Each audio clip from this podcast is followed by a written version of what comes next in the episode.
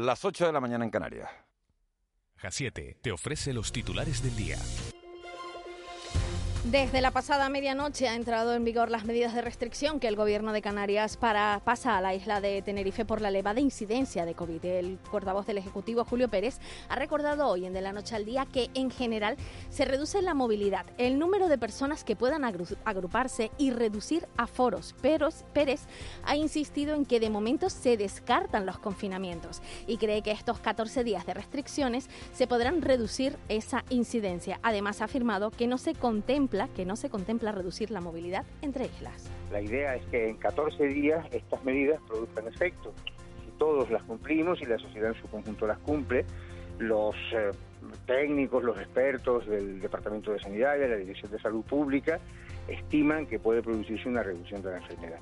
Además, este fin de semana se habilitará el recinto ferial de Tenerife para realizar cribados, tal y como anunció el presidente del Cabildo, Pedro Martín. Precisamente en Tenerife han fallecido las dos en las últimas horas dos personas. En el archipiélago hay que contabilizar 118 nuevos casos positivos de coronavirus en las últimas horas, donde Tenerife ha sumado 71 más en esta última jornada.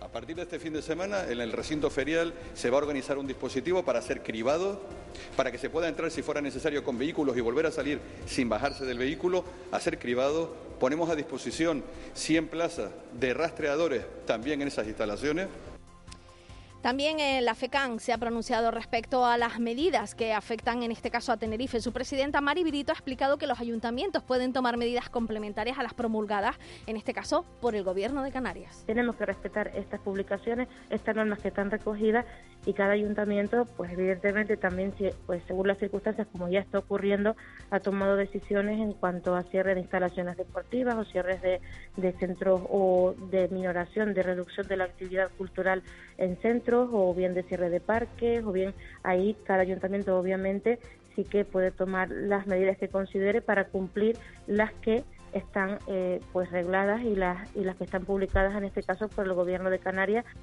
la pasada noche ha llegado al muelle de Arguineguín 112 personas rescatadas de cuatro pateras, aumentando el número de migrantes asignados que supera los 2.000 ya. La ministra de Política Territorial y Función Pública, Carolina Darias, ha asegurado que Canarias no ha sido abandonada por el gobierno español en materia de inmigración. Ha expresado que este fenómeno migratorio en estos momentos tiene un componente coyuntural, que es la pandemia, que lo hace todo más difícil. Hoy está prevista su comparecencia junto al presidente del gobierno de Canarias en un acto en el que se anunciarán medidas concretas en relación a este fenómeno.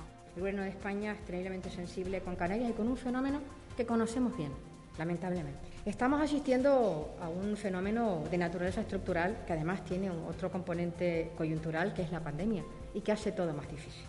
Si aquí la situación social y económica es complicada, imagínense cómo está siendo en África. El Gobierno de España sigue tremendamente comprometido con Canarias y con este fenómeno también, por lo que supone el truncar las esperanzas de vida de alguien que se sube a una embarcación porque entiende que lo único que quiere es mejorar su vida, algo que es humanamente tremendamente legítimo. Y los sindicatos reivindican, entre otras cuestiones, la realización de test en origen y destino para poder reactivar el sector. Además, exigen que se garanticen los puestos de trabajo y las plantillas mínimas en los establecimientos y que el CEPE abone las prestaciones. Mirna Ortega, secretaria provincial de Hostelería de UGT, se ha referido en De la Noche al Día a las declaraciones de Jorge, de Jorge Marichal pidiendo paralizar la subida salarial del sector un 2,5%. Asegura no entender esas declaraciones porque la negociación de los convenios colectivos en el sector están paralizadas desde la llegada de la pandemia.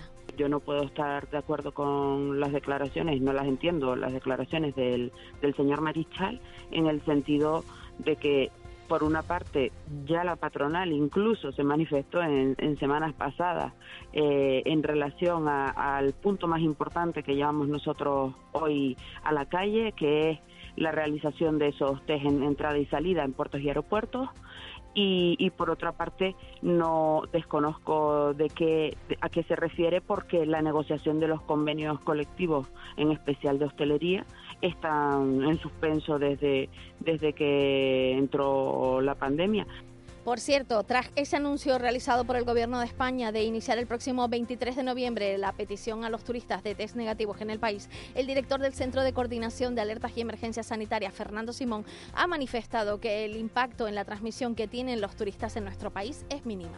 Yo tengo personalmente una, postura un tanto crítica en cuanto a los controles en puertos y aeropuertos, porque considero que el impacto que tienen la transmisión es mínimo. Juntos hemos pasado unos meses complicados, escuchando, hablando y encontrando soluciones. Y ahora más que nunca seguiremos a tu lado, ayudando a miles de familias, autónomos y empresas canarias. Porque en Caja 7 estamos más comprometidos. Caja 7, comprometidos con nuestra gente. Y hoy los periódicos en Canarias se centran precisamente en la inmigración. La provincia, las islas no pueden ser guetos de la Unión Europea para los migrantes. Además, Sanidad prohíbe en Tenerife las reuniones de más de seis personas para frenar el virus. En Diario de Avisos, el gobierno limita en Tenerife las reuniones a seis personas y pide menos gente en la calle. Además, el Iberoestar sabe sufrir y ganar en una difícil cancha como la del Baxi Manresa. En Canarias 7, la imagen de portada acelerón para acabar con la vergüenza de Arguineguín. Los militares montando un campamento provisional y además las ventas turísticas se frenan en seco por el coste de los PCRs y en el día Sanidad limita las reuniones a seis personas en Tenerife para frenar el virus y el parque científico casi en quiebra por la operación de Geneto. En el periódico El Mundo se centran en el debate que se producía de los, de los presupuestos generales. Sánchez intenta cerrar las grietas en el PSOE por el pacto con Bildu. En el periódico El País, el gobierno encara tres semanas claves para blindar su legislatura y en ABC los ancianos de las residencias serán los primeros en recibir la vacuna.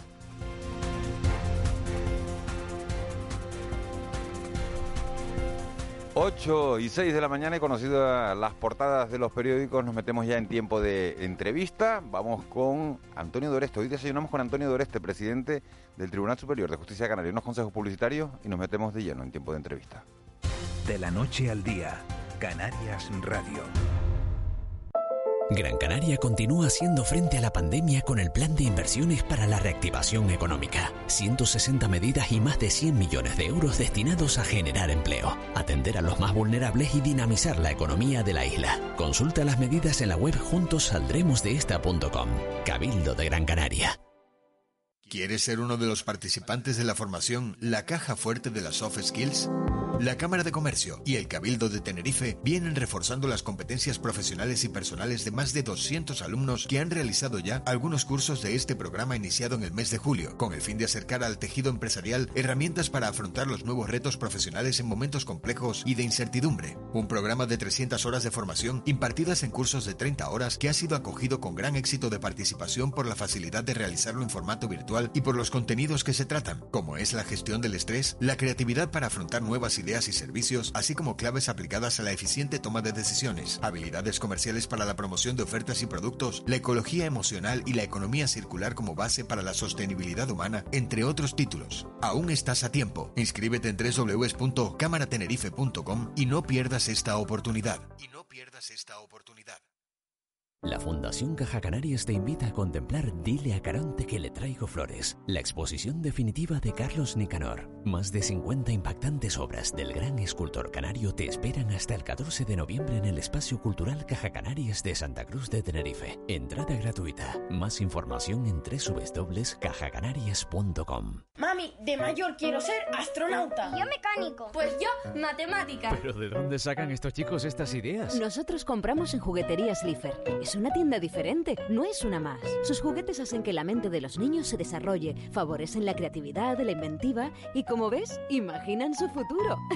Lifer, juguetes para crecer, juguetes para vivir. Lifer.es. La Fundación Caja Canarias te invita a contemplar Dile a Caronte que le traigo flores, la exposición definitiva de Carlos Nicanor. Más de 50 impactantes obras del gran escultor canario te esperan hasta el 14 de noviembre en el Espacio Cultural Caja Canarias de Santa Cruz de Tenerife. Entrada gratuita. Más información en www.cajacanarias.com. De la noche al día, Canarias Radio. El desayuno.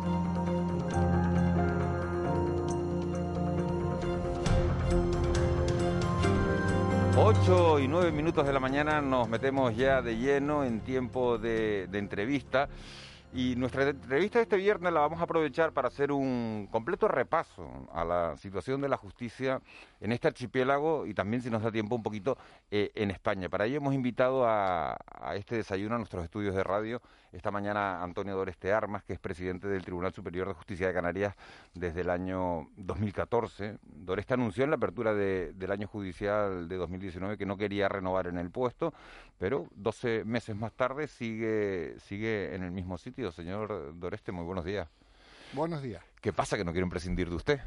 No, no, yo estoy maniobrando, haciendo todo lo posible para que no nombren a nadie y entre tanto, pues incumplo mi palabra y me quedo ya unos años más. A ver si consigo otro y otro y otro. ¿Por, por qué, no, por qué no quiere seguir? Esto es broma, ¿eh? Entiendo que sí. Pues porque esto cansa mucho y, en fin, y creo que es una etapa ya cinco años y en mi caso ya casi seis, ya está bien. Uno, pues se cansa. son responsabilidades, son problemas, son gestionar pues el número de jueces que tenemos aquí, una actividad jurisdiccional también que tiene la sala de lo penal, en fin, agota tiempo de que entre otra persona. ¿Cómo, ¿Cómo es el día a día de un presidente de un tribunal superior de justicia? Pues la labor que tiene este cargo es doble. De un lado tiene una labor jurisdiccional, es decir, sigue uno siendo juez y por tanto sigue haciendo sentencias, deliberando con los compañeros las sentencias, redactando las sentencias y eso ya pues lleva bastante tiempo, ¿no? Sobre todo en la sala de lo penal donde la, eh, los asuntos que se ven son la revisión de sentencias en, en pleitos en los que en causas penales en los que se ha acusado a las personas y generalmente condenado por penas muy altas de prisión y por tanto la, la última palabra la, tenemos en la práctica nosotros, suponemos prácticamente no ve nada y, y exige una responsabilidad, un estudio. Eso de un lado. Es decir, se sigue siendo juez. Y de otro lado, la labor gubernativa, que significa organizar y resolver el día a día los problemas de los jueces y magistrados de, de toda la región, ¿no? de toda la comunidad autónoma. Y eso pues también tiene bastante carga de trabajo muchas veces con alto nivel de estrés porque mm, resulta que mañana eh, esta mañana mismo pues eh, hay juicios señalados en tal juzgado de tal sitio y la juez o el juez se ha puesto enfermo y a ver a quién mandamos a toda velocidad o si porque si no se suspenden los juicios. O sea que la labor llamémosla gubernativa de gestión pues también quita quita bastante tiempo. Y luego está el frente representativo que yo siempre lo tengo desatendido. Eh, pero algunas cosas, algunas actividades hay que hacerlas, actividades representativas, de, de en fin, de, de, protocolo, de recibir gente, de atender, de visitar algunos sitios, por ejemplo, los medios de comunicación. Ese es un tercer frente también que, que quita, que quita tiempo. ¿Cuáles son eh, los principales eh, problemas de la justicia en Canarias, señor Doreste? Pues realmente comparado con, con lo que vemos en otros sitios de, de España, aquí no tenemos especiales problemas especiales, quiero decir, superiores a, a, a, lo normal. Algunos partidos judiciales que funcionan bastante mal y por tanto la respuesta al ciudadano es lenta, muy lenta, demasiado lenta. Y, y, yo no diría ningún otro en especial, la verdad. Tenemos un territorio bastante tranquilo comparado, por ejemplo, con los problemas que tienen los compañeros en Cataluña, por poner un ejemplo. O en Andalucía, donde los medios materiales son muy inferiores a los que aquí ofrece el gobierno de Canarias. Ofrecido, ofrecido los anteriores, siempre se han portado muy bien con, con nosotros. ¿no? Eh, por tanto, yo no destacaría ninguno en especial, ninguno, ningún, ningún problema general, vuelvo a decir, en comparación con el resto de España. Eso, significa, eso no significa que no haya problemas, tenemos varios partidos judiciales que están realmente atascados, ¿no? están ofreciendo una respuesta. ¿Falta personal? No, no falta personal. Yo no creo que sea un problema de personal. Eso es un problema de coordinación, porque aquí, para que un juzgado funcione bien, dependemos de tres cúpulas. Los jueces, que dependen del Consejo General del Poder Judicial, los secretarios judiciales, que se llaman los letrados de la Administración de Justicia, estos eh, compañeros y compañeras dependen del Ministerio de Justicia y tienen una estructura independiente a la, a la, de los jueces. Y en tercer lugar, el personal funcionarial, el resto del personal que depende de la comunidad autónoma. Claro, para, con que uno de esos tres eslabones funcione mal, que es lo que está pasando en algunos partidos judiciales, con que uno funcione mal, ya el juzgado se colapsa. ¿Usted se ha quejado en alguna ocasión de una dedicación insuficiente de parte del personal? Sí, la verdad es que sí. Pero no, no es todo el personal, es la estructura en sí misma. O sea, que el juez no tenga el control como debería tener de todos los juzgados es un defecto.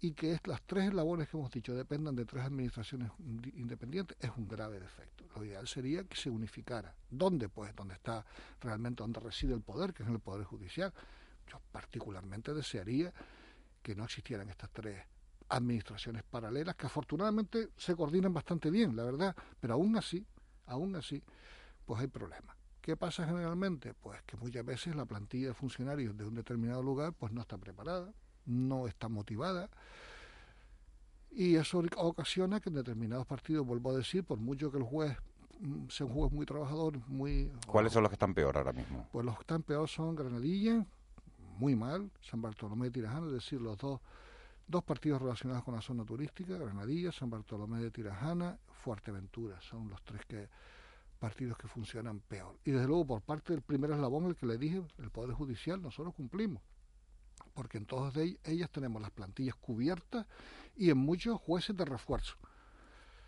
Por tanto, pues no somos precisamente el Poder Judicial quienes fallemos en esos juzgados que están tan retrasados. Son los otros eslabones. Ya mm, concretar más significaría criticar un poco a, en fin, ha determinado... Tiene el micrófono abierto. Sí, pero lo prefiero, no, yo soy un hombre prudente, me conocen, prefiero no, no. Simplemente quiero decir que culpa nuestra no es, de los jueces. Eso es lo primero que digo. Y lo primero y lo único. Eh, estamos, estamos involucrados todos, estamos metidos de lleno en una, en una pandemia que, que, nos ha cambiado el paso a todos, a la economía, a, la justicia, a la política. Eh, ¿Cómo ha afectado el COVID-19 esta pandemia al sistema judicial? Bueno, pues como antes dije, primero hay que dar una perspectiva en términos relativos, compararnos con otros sectores. Si nos comparamos con otros sectores, la afectación ha sido pequeña. No nos podemos comparar con los dos grandes sectores de la administración pública que muestran un esfuerzo extraordinario. Primero los sanitarios, a los que hay que rendirles homenaje. Y segundo, a las fuerzas y cuerpos de seguridad del Estado, sobre los que también recae una sobrecarga enorme de trabajo. Y no hablemos del sector privado, que lo están sufriendo en sus propias carnes.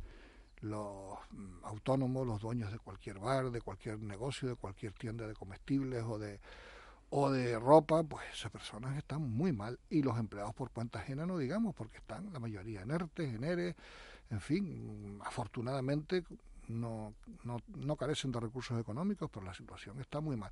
Si nos comparamos con el sector privado y con estos dos sectores públicos que he dicho, pues la justicia no está muy afectada, no podemos estar quejándonos, ¿no? Las plantillas están completas, pues todo el mundo cobra a final de mes, que hay un poquito de más trabajo, pues pues sí, hay más trabajo por el COVID, pero la verdad es que no somos un colectivo especialmente afectado.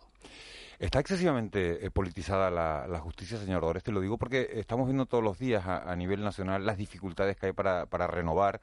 El Consejo General del Poder Judicial sigue bloqueado, meses más tarde sigue sin producirse la renovación. Los partidos intentan meter cuchara, uno por un lado, otro por el otro, uno pone unas condiciones, el otro pone las otras. Está excesivamente politizada, la, o está politizada, ya no digo excesivamente, voy a quitarle el calificativo, sino está politizada la justicia en España. Bueno, eso es un tema que dentro de la judicatura es un tema caliente, llamémosle así, ¿no? Yo diré mi opinión personal, repito, personal.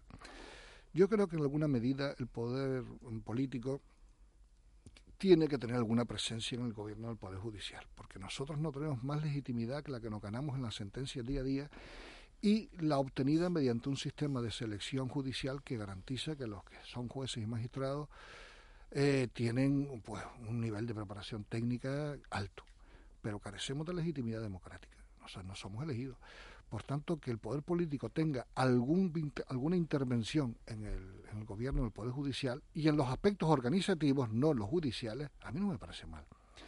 Ahora, la, otra cosa es lo que está pasando en estos momentos, que esa intervención ya no depende de un amplio consenso de las fuerzas políticas españolas elegidas por el pueblo, sino de una mayoría muy ajustada una mayoría, si me permite la expresión, muy minoritaria, que es lo que está pasando en estos momentos y cuando se nos han encendido las alarmas, las luces rojas, ¿no? que por tanto que el Consejo General del Poder Judicial sea elegido por el Parlamento y por el Gobierno, que al fin y al cabo tienen su legitimidad en unas elecciones democráticas, pues a mí no me parece mal, siempre y cuando la eh, forma de elección de esos vocales mm, descanse en una amplia mayoría parlamentaria, no en la minoría pequeñita que en cada momento puede sustentar el gobierno hasta ahora se ha seguido esa línea.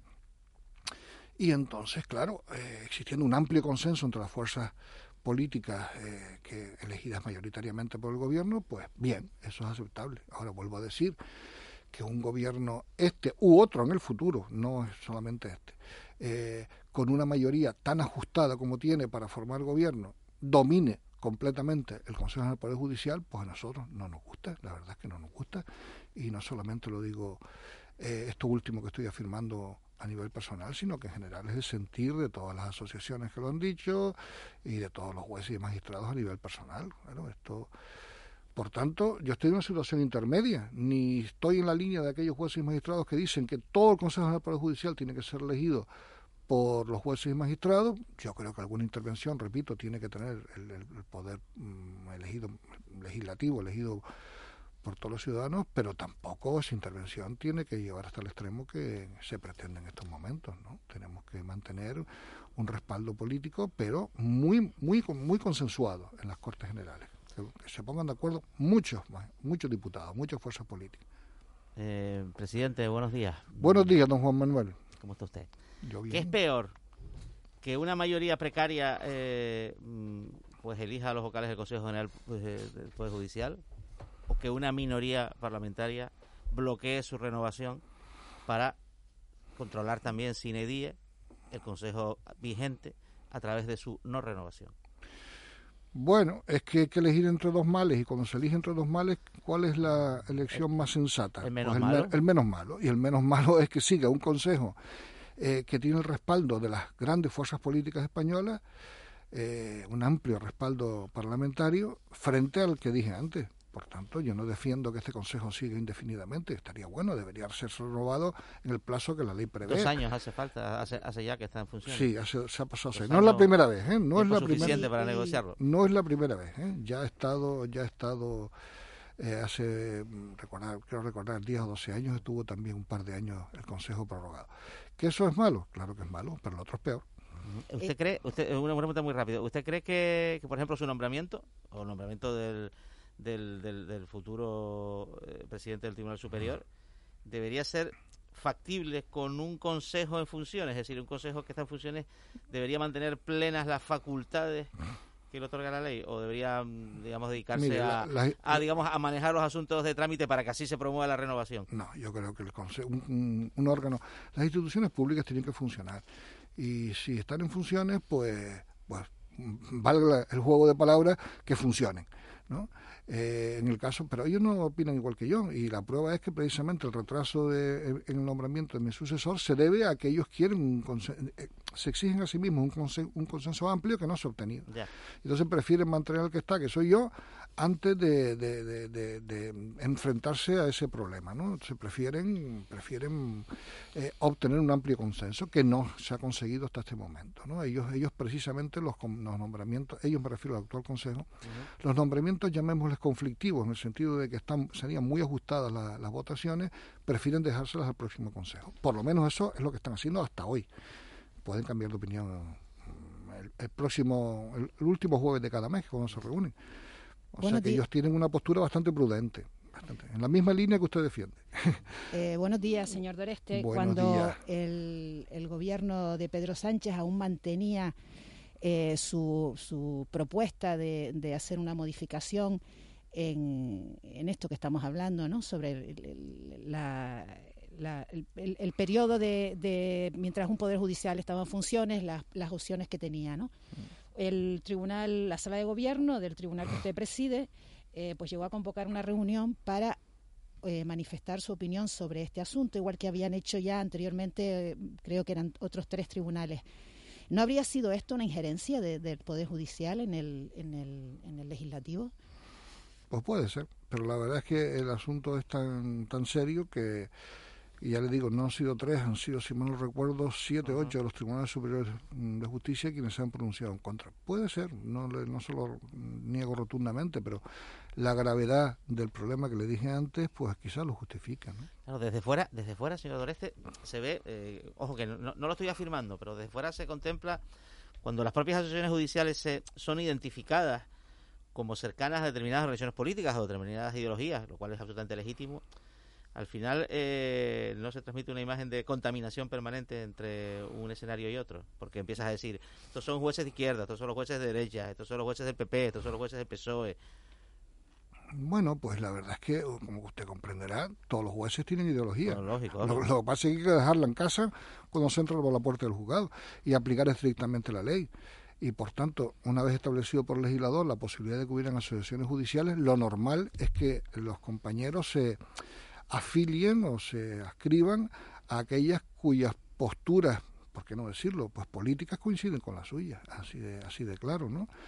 Y en este sentido, mm, la mayoría de las sesiones judiciales, solamente una se ha descolgado, en parte, no en todo, han sido en contra de esta iniciativa, ¿no? Todos reclamamos que sean elegidos por los jueces, cosa que yo, como dije antes personalmente, creo que no debe ser completamente así. Pero en todo caso, si es elegido, si no es elegido exclusivamente por los jueces, por lo menos que sea una mayoría parlamentaria muy amplia, que, que, exija unos consensos y que, en fin, que den cierta estabilidad al Consejo, que tengamos el respaldo, en definitiva, popular. ¿El respaldo popular cuál es? Pues el respaldo de la mayoría de los diputados que han sido elegidos por los españoles pero a veces las mayorías, como vemos en, el actual gobierno, y ha habido otras en el pasado, están muy ajustadas. Y eso no es bueno, que ese ajuste se traslade también al Poder Judicial. Es mejor que el Poder Judicial tenga una amplitud de apoyo mayor. Y los jueces, y, si me permite que lo diga también, los fiscales pueden deben participar en la política y luego cuando dejan esa actividad, ya sea eh, electa o por designación volver a ejercer en sus juzgados con normalidad o no? Pues yo creo que sí. Lo que ocurre es que hay una serie de garantías y ese fiscal o ese magistrado que vuelve tiene que estar en unos puestos alejados de la actividad que ha tenido hasta la fecha. Y en ese momento esas garantías existen, existen. Es decir, el juez que vuelve a la política tiene una serie de cautelas, una serie de, de cortapisas legales que le impiden que, le impiden dar esa imagen, ¿no? No puede uno de repente pues volver a, a, llevar asuntos relacionados con el cargo que tuvo anteriormente, pero yo no veo mal eso que se llama las puertas giratorias. Bueno, pues un fiscal o un juez de repente le llama a la política o, él llama a la política o ambas cosas pues se dedica un tiempo a esa actividad y después vuelve. Tenemos muchos ejemplos en Canarias y todos los que han vuelto de la política han tenido una trayectoria ejemplar. Tenemos bastantes ejemplos en Canarias. Quizás el error, tanto en este caso que está usted comentando ahora como en lo que estábamos hablando anteriormente, es en considerar que la política es mala, ¿no? Claro, es que también existe una especie de estigma que el que se mete en política parece que se entra a medrar o, un afán de protagonismo. Muchísimas personas que se decantan por una actividad política lo hacen por un afán de servicio, para pretender mejorar las cosas.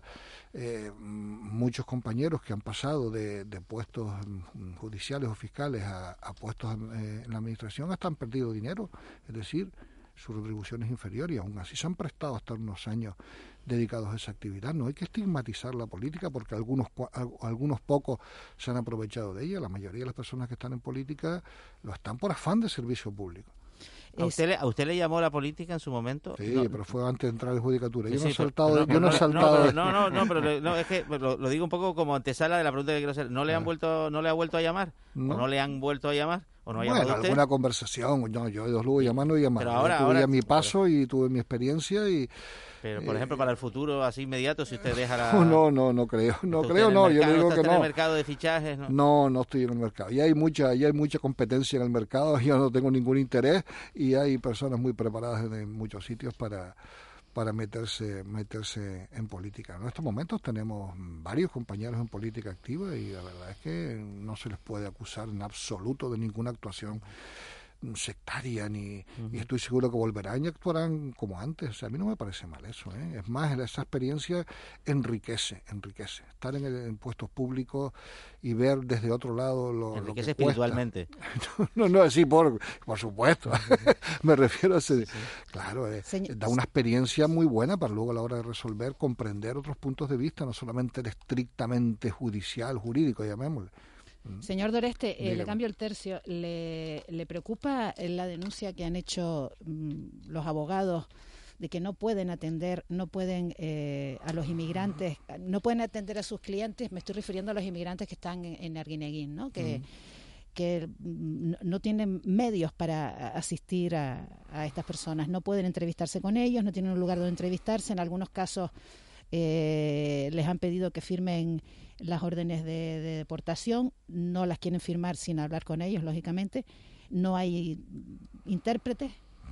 Bueno, el problema de los abogados es el mismo con todos los demás eh, profesionales que atienden a este fenómeno. El mismo, no, no, no superior, el mismo que los sanitarios, el mismo que los policías, el mismo que la administración pública eh, para tramitar toda esta materia. Es un problema general que, que, afecta a los abogados igual que a todos. Pero estamos hablando de derechos, el derecho del, del inmigrante a pedir el asilo. O Yo el tema de la inmigración, si usted me lo permite, como tengo unos planteamientos bastante mm, poco ortodoxos con la línea actual, prefiero dejarlo de lado, si no le importa.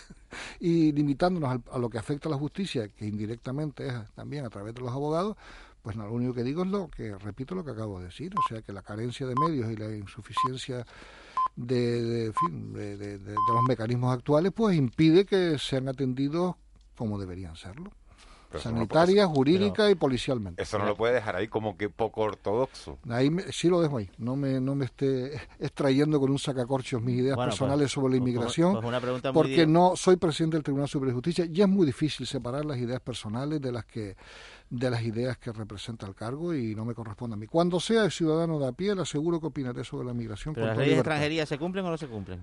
Pues no, no se cumple. ¿En qué sentido? Explíquelo, jurídicamente. Es que ve, ya está empezando. No, pero jurídicamente esto es no, no, no, no, no, no, no entro por ahí. Llame a algún especialista en extranjería.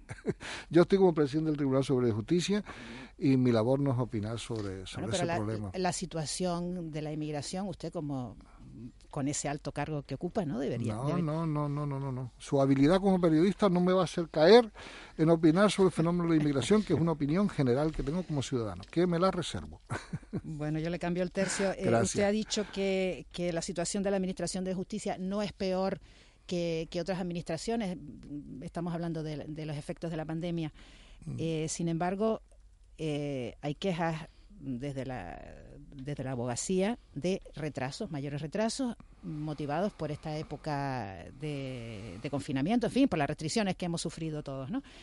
Eh, pero esta, esta, eh, es verdad que ustedes siguen cobrando, que usted lo ha dicho, ¿no? Los, los, empleados, los funcionarios de la Administración de Justicia siguen cobrando, los juzgados siguen funcionando, pero si los asuntos se retrasan, afectan a, a, un buen número, al resto de los ciudadanos, ¿no? que, acudimos a la justicia. Eh, ¿Cómo es ese nivel de dependencia? ¿Cómo ha aumentado?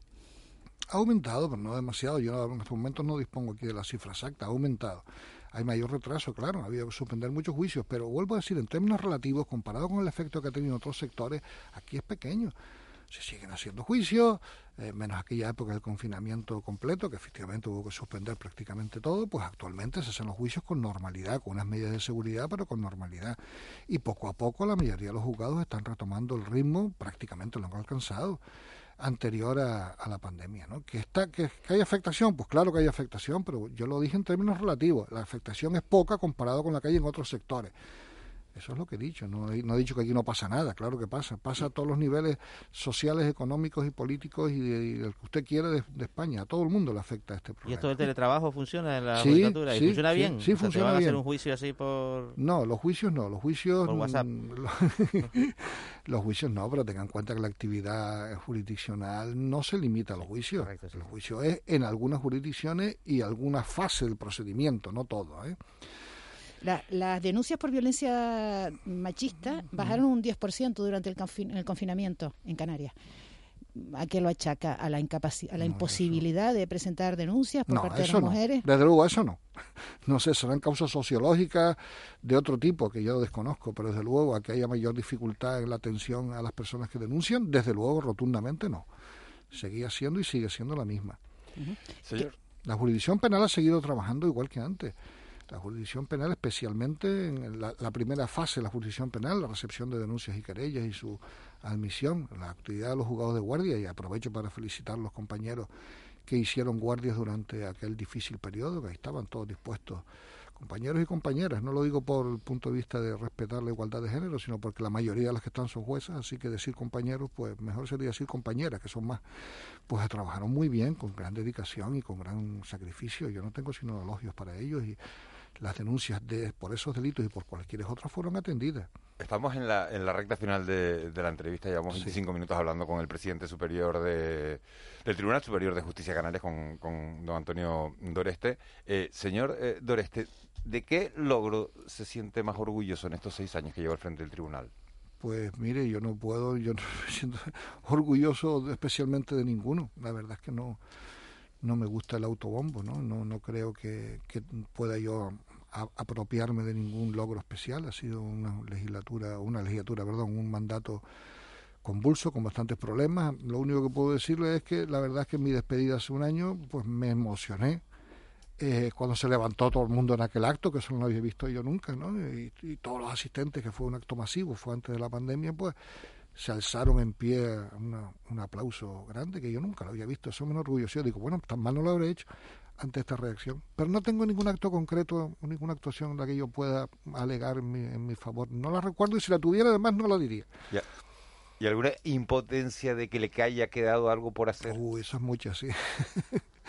esas muchas porque ya lo dije antes, o sea, el presidente del Tribunal Superior de Justicia parece que manda mucho, el título es muy rimbombante, pero el poder efectivo que tiene es muy poco.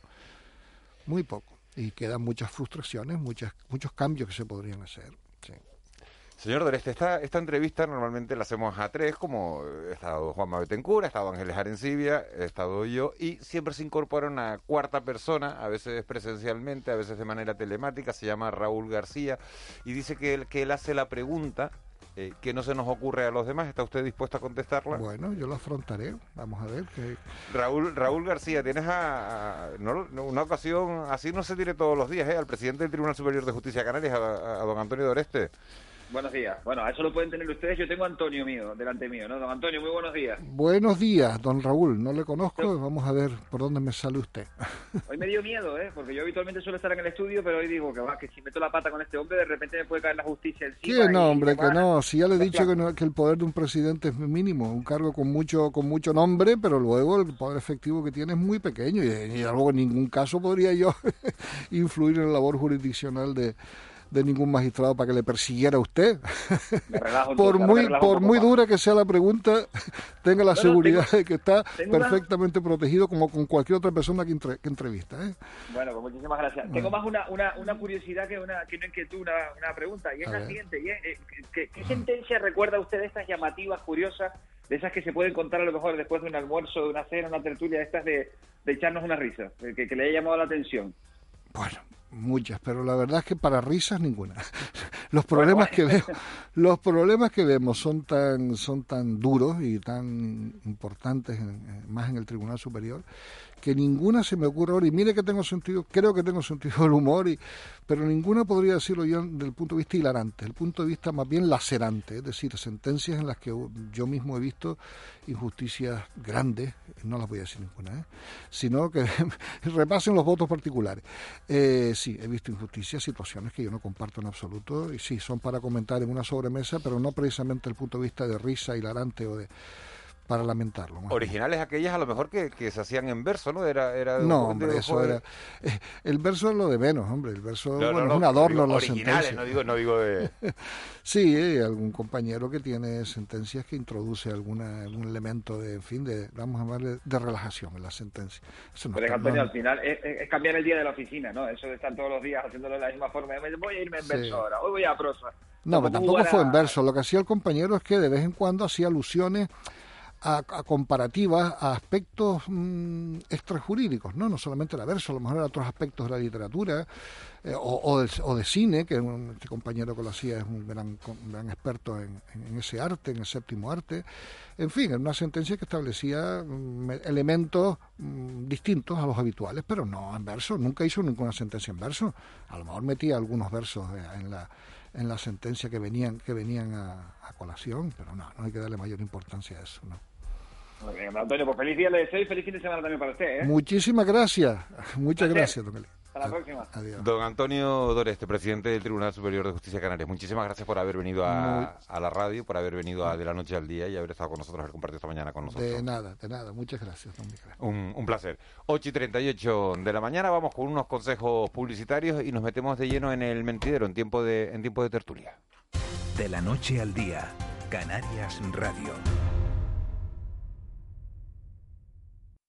Cuando una empresa contrata a una persona joven, a una mujer o a una persona mayor de 45 años porque cree en su compromiso y ganas de trabajar, contribuye a crear una sociedad más justa, con oportunidades para todas y todos. Mejorar la sociedad está en tu mano. Súmate al reto social y empresarial de Cruz Roja e incorpora tu empresa Talento. Con la financiación del Fondo Social Europeo, el Ministerio de Trabajo y Economía Social y el Ministerio de Sanidad, Consumo y Bienestar Social. La Fundación Caja Canarias te invita a contemplar Dile a Caronte que le traigo flores, la exposición definitiva de Carlos Nicanor. Más de 50 impactantes obras del gran escultor canario te esperan hasta el 14 de noviembre en el Espacio Cultural Caja Canarias de Santa Cruz de Tenerife. Entrada gratuita. Más información en www.cajacanarias.com. Seguimos en pandemia de COVID y viene la gripe. Si estás embarazada, padeces alguna enfermedad crónica o tienes más de 60 años, vacúnate. Evitarás complicaciones. Si eres personal sanitario o sociosanitario, vacúnate. Te protegerás a ti y a las personas a tu cargo. Por ti, por lo que tú más quieres, vacúnate. Servicio Canario de la Salud. Gobierno de Canarias. Gran Canaria continúa haciendo frente a la pandemia con el plan de inversiones para la reactivación económica. 160 medidas y más de 100 millones de euros destinados a generar empleo, atender a los más vulnerables y dinamizar la economía de la isla. Consulta las medidas en la web juntosaldremosdeesta.com. Cabildo de Gran Canaria. Humillarla no forma parte de mi juego. Ni acepto, ni comparto contenido íntimo. No controlo el contenido de sus redes. Actúa, hackea la violencia machista. Ministerio de Igualdad, Cabildos Insulares. Instituto Canario de Igualdad, Gobierno de Canarias. Una más uno sumamos. Y también construimos. Juntos edificamos nuestra realidad. Juntos nos asomamos a nuestros quehaceres diarios, a nuestras ilusiones y también a nuestras pasiones. Juntos disfrutamos cada momento y nos sentimos afortunados de saber que hay dos millones de razones que nos conectan, porque somos lo que nos une. Uno más uno, con María Domenech y Kiko Barroso. Canarias Radio. Contamos la vida. De la noche al día, Canarias Radio. El mentidero. 8 y 41 de la mañana de este viernes 13 de noviembre siguen con nosotros Ángeles Arencibia y Juanma Betencura en este tiempo de tertulia. Se incorporan Alberto Sagastume, eh, Bernardo Sagastume, que le he cambiado el nombre a todo. Bernardo Sagastume, muy buenos días. Muy buenos días. Me pusiste el nombre de mi hermano Alberto o de mi abuelo Alberto. Y tenemos, y tenemos también, tenemos también a Alberto Acosta, que por eso te he llamado Alberto Sagastume. Entonces tenemos a Alberto Acosta y me. Bueno, bueno. Alberto Acosta, buenos días. Muy buenos días. ¿Cómo estamos? Muy bien, muy bien. Aquí pasados por agua en Lanzarote, cosa que no es nada usual. ¿Está lloviendo en Lanzarote? Sí, sí, sí, sí, notición, notición, sí, sí, paren las rotativas. Pues, pues sí, sí, sí, hay que parar las rotativas y le voy a decir a Vicky Palma que, que- que- previsión del tiempo me dio hoy, ¿no? Porque todavía no ha llegado a eso. ¿Con qué noticias nos quedamos de, la- de- de las últimas horas? A mí me preguntas Sí, directamente. sí, sí, directamente, sí. Bueno, con, con la incomprensible, bueno, por lo menos por mi parte, eh, crítica de los empresarios que dicen que tampoco quieren el PCR así porque les sobrecostea o, se- o les encarece el viaje de los turistas, ¿no? Es- a mí me, me dejó ayer bastante patidifuso, ¿no? Amén. O sea, ¿perdón? Amén. Amén, ¿verdad? A lo que has dicho. Sí, yo creo que estamos acostumbrando a despachar el, el destino a cuatro una perra y en el fondo y en el fondo es que yo creo que no tenemos esto es un problema de seguridad, no es un problema de precio. Hay que empezar a valorar nuestro destino. Hay un coste evidente que va a ser para el turista que quiere viajar a partir de ahora y, y ya está. Es que no, no, lo entiendo lo de los empresarios, sinceramente no lo entiendo.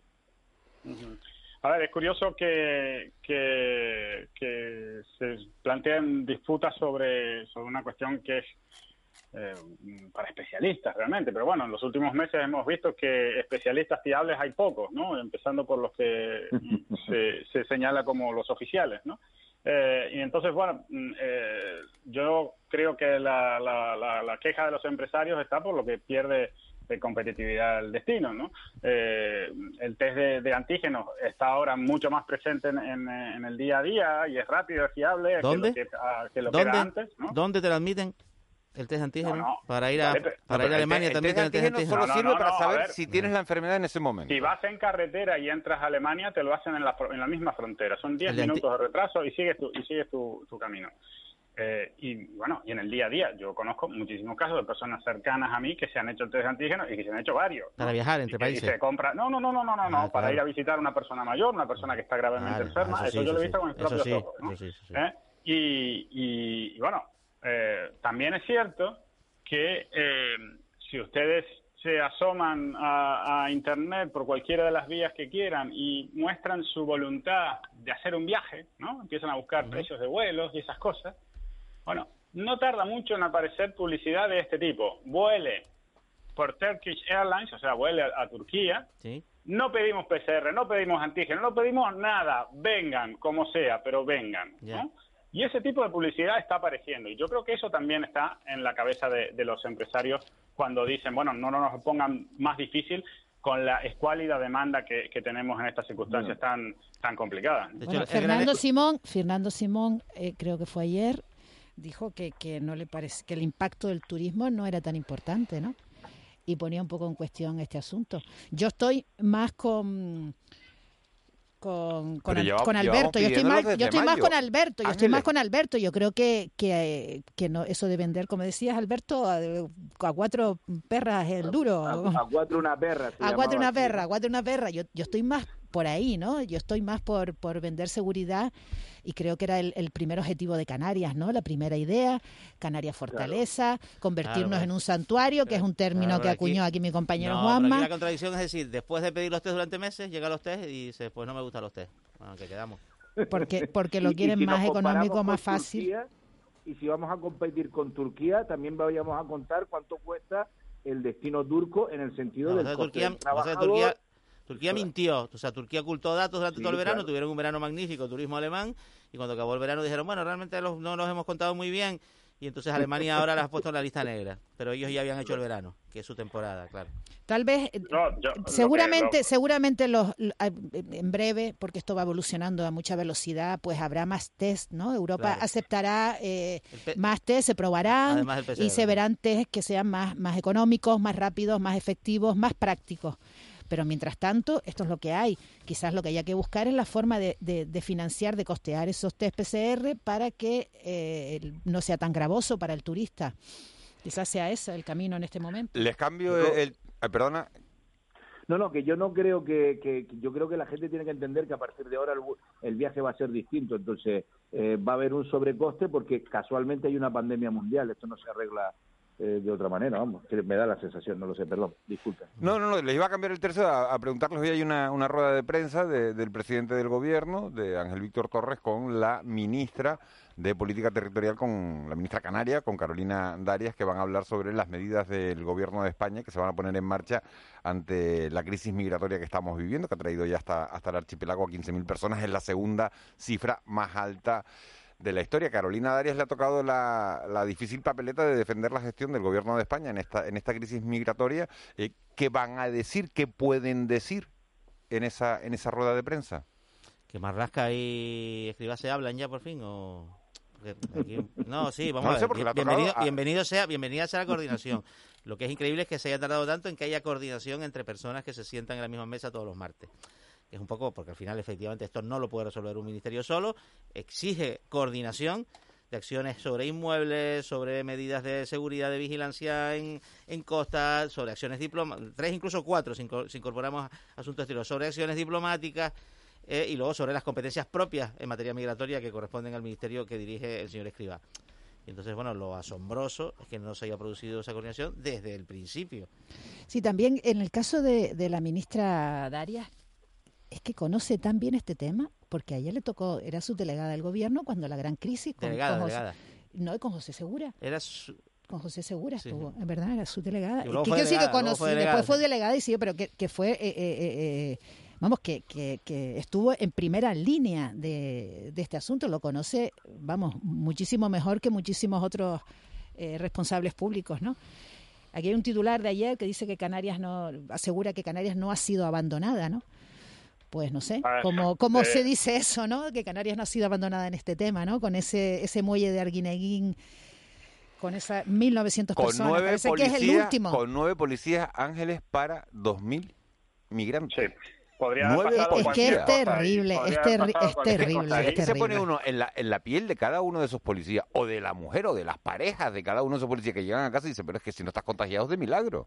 Mm, mm. Podría haber pasado cualquier cosa. Eh, los que vivimos más o menos de cerca aquella, aquella crisis de 2006 y 2007, sobre todo 2006, eh, recordamos los campamentos que se montaron, recordamos el campamento de las raíces, eso era una auténtica ciudad. Yo vivía bastante cerca de ahí en ese momento y, y tuve y, o pude ir varias veces, incluso hubo visitas de primeras figuras políticas, estaba Rajoy en la oposición y fue, estaba Zapatero de presidente y fue, eh, y se montó eh, ese campamento que, que, bueno, que no es, soluciona nada, pero sí es un, una buena manera de gestionar esa cantidad de personas que te llegan y que no sabes qué hacer con ellas, porque eso es lo que estamos viendo en Guinea, no saben qué hacer con ellas.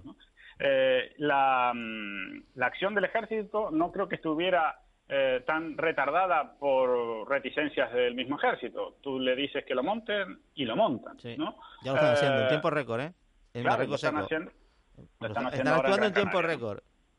a la orden de ya. Lo que, lo que pasaba era que inexplicablemente a nadie se le ocurría, bueno, vamos a hacer esto, ¿no? Que es lo mismo que hicimos en 2006, pero parece que a nadie se le ocurría, inexplicablemente. Por eso me parece que eso de la, de la falta de coordinación eh, queda de, manifiesto, falta de coordinación, falta de iniciativa, falta de ideas y mm, quizás sea eh, porque, bueno, las preocupaciones del gobierno están situadas en otro lado, porque las preocupaciones del gobierno mm, son otras muy bien muy distintas y lo sabemos, ¿Por qué un gobierno de 22 ministros no es tan ejecutivo como uno con una cantidad de ministros menor? Y porque si el campamento de Arguineguín estuviera en Cádiz, en Huelva, en Málaga o en otro lugar de la península, las cosas creo que hubieran sido bastante diferentes. Ahí está una carta. Permítame de un dato y sobre también la importancia de la acción diplomática en este momento. De los 16.055 eh, inmigrantes llegados a Canarias a día 2 de noviembre, el 46,5% son marroquíes. Desde luego hay que actuar con el gobierno de Marruecos para que esto no pase. Y yo iba, no, yo iba a sacar a relucir. El día, 20 es la a sacar a relucir la, la, la, noticia con la que abre el periódico La Provincia, la carta pastoral de los obispos, ¿no? que también se pronuncian, que dicen que las islas no pueden ser guetos de la Unión Europea para los inmigrantes.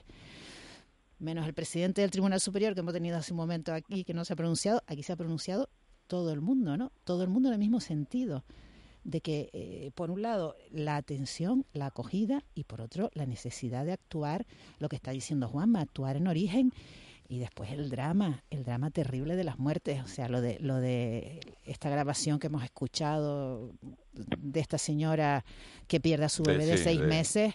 Del naufragio ayer de una, de una, de una patera eh, que, se dirigía a las no costas se emocione, desde luego, yo creo que es la, el, testimonio más eh, dramático que yo he escuchado en, muchísimo tiempo, ¿eh? El escucharla pedir dónde está su bebé, decir que lo ha perdido, es tremendo, tremendo. Yo de todas formas me gustaría decir simplemente dos cosas. Eh, eh, a mí me, da la sensación de que estamos ante una nueva negociación, de vaya usted a saber por qué, eh, con Marruecos, porque suele pasar habitualmente, ¿no?